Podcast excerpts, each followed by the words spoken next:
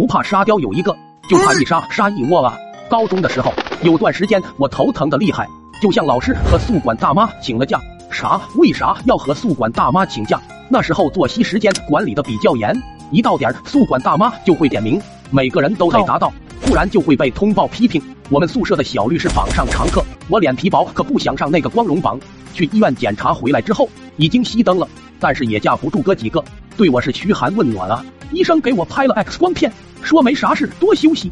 小绿一把抢过我的 X 光片，没病，我不信，你指定有点毛病。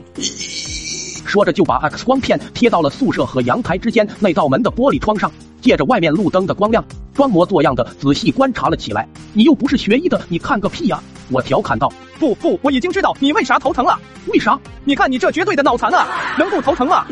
你特么的才脑残！室友被他逗得哈哈大笑，真是一片欢乐而又祥和的气氛。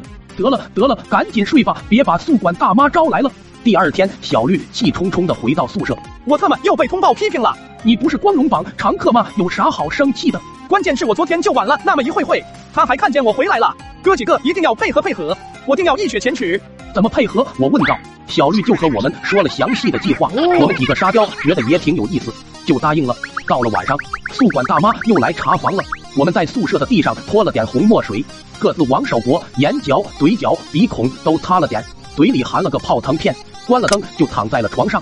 宿管大妈进来以后问怎么不开灯，没人回应她，顿时就有点纳闷，又喊我们的名字，还是没人回应。打开电灯就往我们照了过来，这一照不打紧。好家伙，大妈顿时心里一惊，脸色吓得铁青，整个人都在微微颤抖。